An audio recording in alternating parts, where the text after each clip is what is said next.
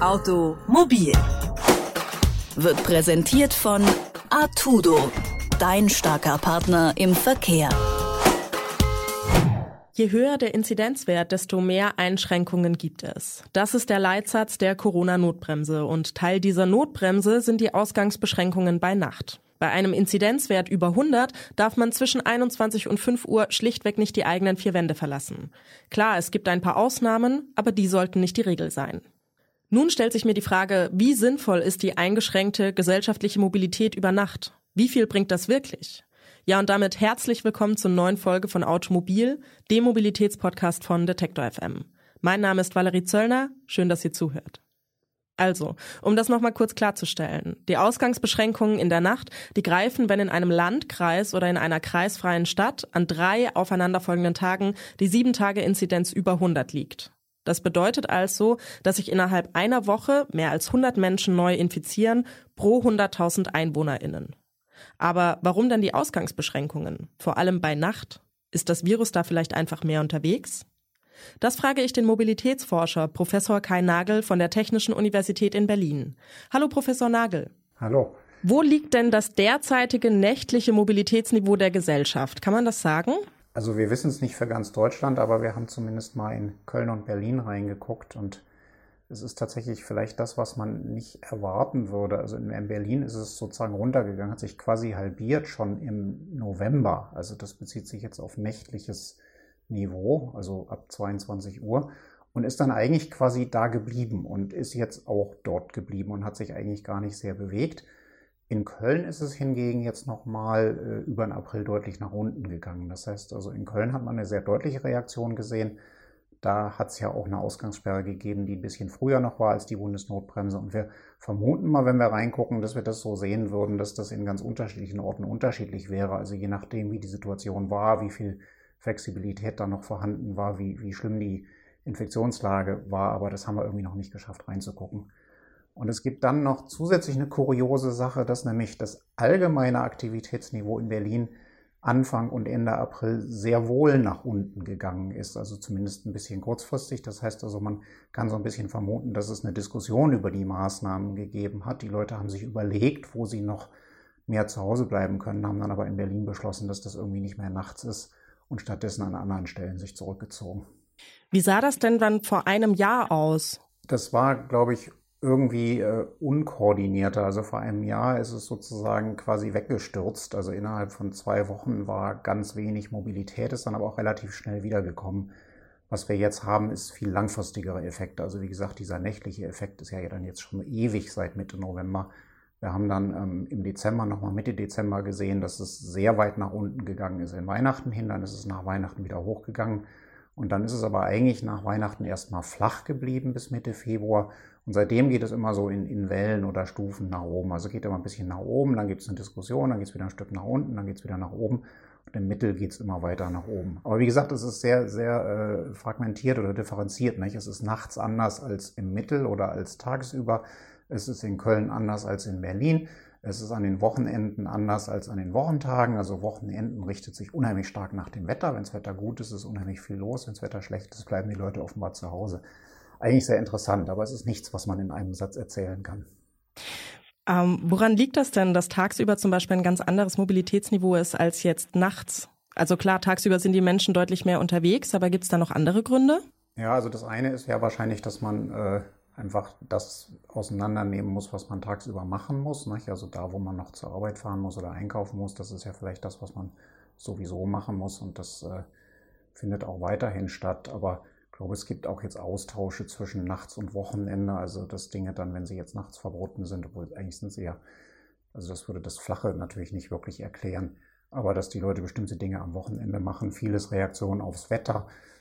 Aber so eine einheitliche Antwort gibt es nicht. Also das Einzige, was man vielleicht aus der Mobilitätsforschung sagen kann, ist, dass es relativ viele Routinen gibt in dem Ding. Also Dinge, Leute tun Dinge, weil sie das so gewohnt sind. Und Routinen stellen sich nicht so schnell um.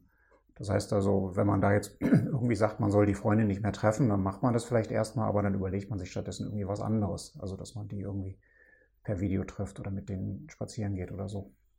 Ja, warum brauchen wir denn eigentlich genau die nächtlichen Ausgangsbeschränkungen? Weil, also mal blöd gefragt, ist das Virus nachts einfach deutlich mehr unterwegs oder wie funktioniert das? Ach, das ist eine schwierige Diskussion und ich glaube, am besten versteht man das auch, äh, dass an der Stelle es sinnvoll war, irgendwas zu tun oder es wurde zumindest sehr breit für sinnvoll gehalten. Das war eine Maßnahme, die stand im Raum und die wurde dann angewandt. Also Doc Brockmann hat das so schön mal zitiert, auch wieder ein Zitat von jemand anders. Pandemiebekämpfung hat was mit Geschwindigkeit zu tun. Man muss dann an irgendeiner Stelle was tun und kann nicht nach der allerbesten, perfekten Lösung suchen. Ähm, wenn man das ein bisschen mehr Ruhe betrachtet, dann ist es äh, im Moment schon sehr wahrscheinlich, dass die meisten Ansteckungen in Innenräumen stattfinden. Das heißt also, eigentlich hätten wir eine Eingangssperre gebraucht, keine Ausgangssperre. Äh, die Engländer haben das tatsächlich auch gemacht. Die haben gesagt, Aufenthalt im öffentlichen Raum nicht mehr erlaubt, zum Zwecke irgendwo reinzugehen. Also zum Zwecke eines privaten Besuches. Äh, das war aber jetzt eine differenzierte Variante, die bei uns nicht in der Diskussion war und deswegen ist sie einfach nicht passiert. Das heißt, im Prinzip sind die nächtlichen Ausgangsbeschränkungen dazu da, dass man sich nicht mehr im privaten Raum trifft. Genau. Also das ist der Sinn der Sache, dass man also irgendwie die, die, die Hoffnung ist, dass die Leute vor der Ausgangssperre nach Hause gehen und dann nicht äh, bei den Leuten da, wo sie gerade sind, übernachten. Um, und also ja, ist jetzt ein bisschen schwer das nach, aber das war zumindest die, die generelle Idee dabei. Können denn die Ausgangsbeschränkungen einen wirklich merkbaren Unterschied in der Bekämpfung der Fallzahlen machen? Also wenn man eine Ausgangssperre 24 Stunden macht, dann ist die Virusdynamik quasi sofort tot. Also das, das läuft dann noch ein bisschen nach, bis die An Ansteckungen in den Haushalten weitergelaufen sind, aber das ist doch sehr schnell und sehr eindrücklich, geht quasi sofort nach unten in jeder Simulation, wo man sich das anguckt. Das ist aber generell natürlich nichts, was man sinnvollerweise machen kann, weil sobald es dann wieder eingetragen wird von außen, und das können wir ja nicht verhindern, geht das von vorne los. Das heißt also, an sich muss es schon so sein, dass man das irgendwie mittelfristig hinkriegt, Jetzt kommen ja die Impfungen, also immer die Frage, wie man das überbrückt von, von Anfang der Pandemie bis dann die Impfungen da sind. Und da ist eigentlich natürlich der generelle Ansatz, Kontakte reduzieren, das ist ja auch oft gesagt worden. Das ist ja auch ganz logisch, nicht? Jede Art von Infektionskrankheit wird natürlich weniger, wenn äh, die Infektionen nicht mehr stattfinden können. Aber unterhalb dieser sehr allgemeinen Aussage hängt es dann sehr vom Detail ab, nicht? HIV ist ja an sich auch eine Infektionskrankheit, aber da weiß man halt die Übertragungskanäle und wenn man die irgendwie ausschaltet, dann ist der ganze Rest kein Problem mehr. Hier haben wir jetzt die Übertragungskanäle nicht so gut gekannt, deswegen haben wir sehr viel mehr ausgeschaltet in der Hoffnung, dass was dabei ist, was hilft. Und ich glaube, das war ja auch der Fall. Und dann hat man jetzt immer mehr verstanden und irgendwie immer klarer gesagt, wir müssen vor allen Dingen in Innenräumen reduzieren, wir müssen Masken tragen, wir müssen infizierte Leute durch Schnelltests rausfischen. Also ist ja auch der Werkzeugkasten immer größer geworden. Ja, Sie simulieren an der TU in Berlin ja den Verlauf des Virus. Wie genau funktioniert denn die Simulation? Wie kann ich mir das vorstellen?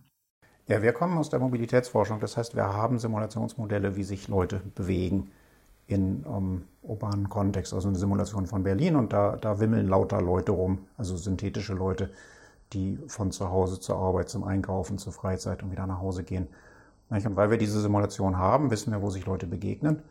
Und dann ging das los und dann haben wir überlegt, ob wir was beitragen können. Und wir haben gesagt, na gut, dann flanschen wir da doch mal eine Virusdynamik an. Also das war jetzt auch nicht das erste Mal, das ist international auch schon gemacht worden. Äh, und infizieren ein paar Leute und die äh, werden dann halt irgendwann selber ansteckend und dann stecken die wieder irgendwelche anderen an. Und auf die Art und Weise breitet sich dann so ein Virus aus. Und dann haben wir gesagt, na gut, dann gucken wir doch jetzt mal, wenn wir was tun. Wenn wir sagen, irgendwie, was weiß ich, 70 Prozent der Aktivitäten finden noch statt. Also 30 Prozent werden zufällig ausgeschaltet. Also die Leute bleiben dann zu Hause. Wie weit wird dann eigentlich die Ausbreitung reduziert? Oder wie ist es, wenn die Leute bei der Arbeit oder in der Schule Masken tragen? Nicht? Da gibt es ja dann auch Werte, wie weit die, ähm, die Ansteckungswahrscheinlichkeit runtergedrückt wird.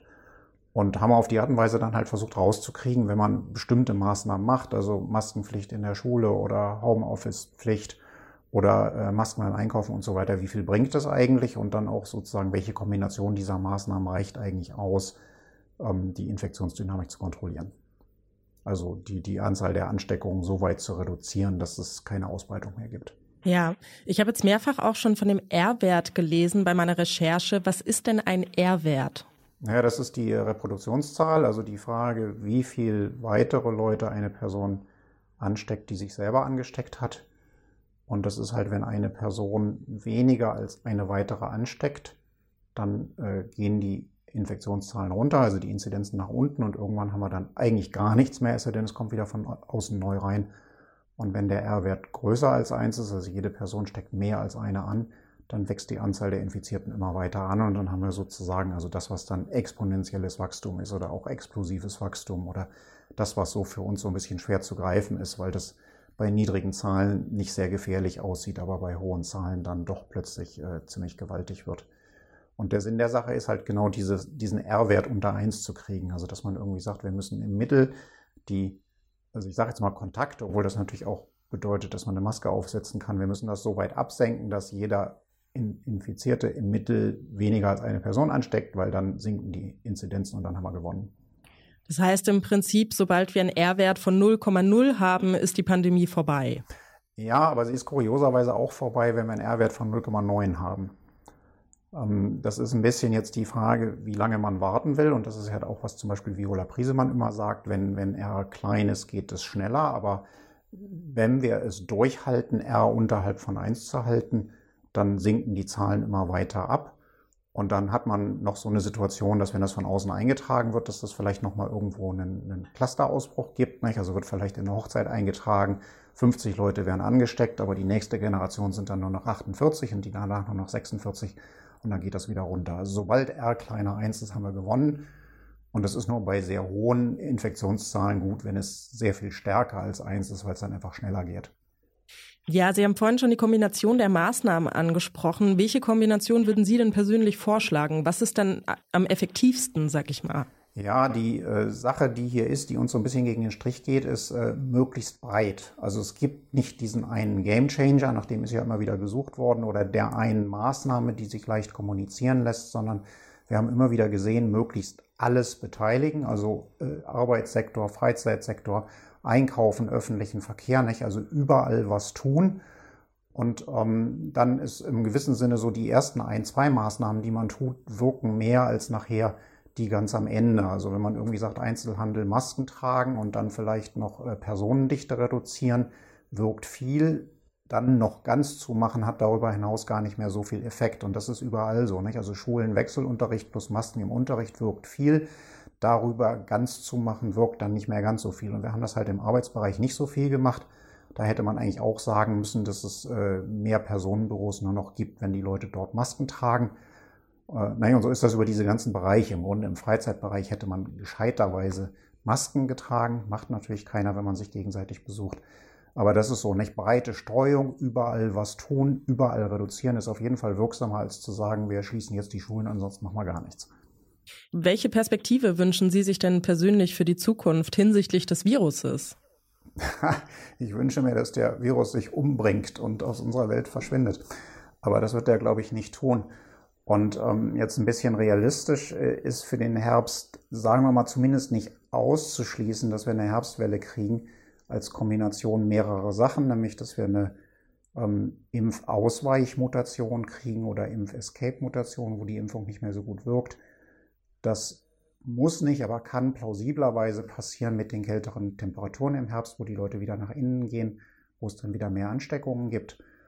Und das kann, aber muss nicht zu einer Welle führen, die möglicherweise gar nicht viel Wirkung hat bei den Leuten, die geimpft sind, also wo das eher eine normale Erkältung ist, die aber alle erwischt, die nicht immun sind, die also nicht genesen sind und nicht geimpft sind.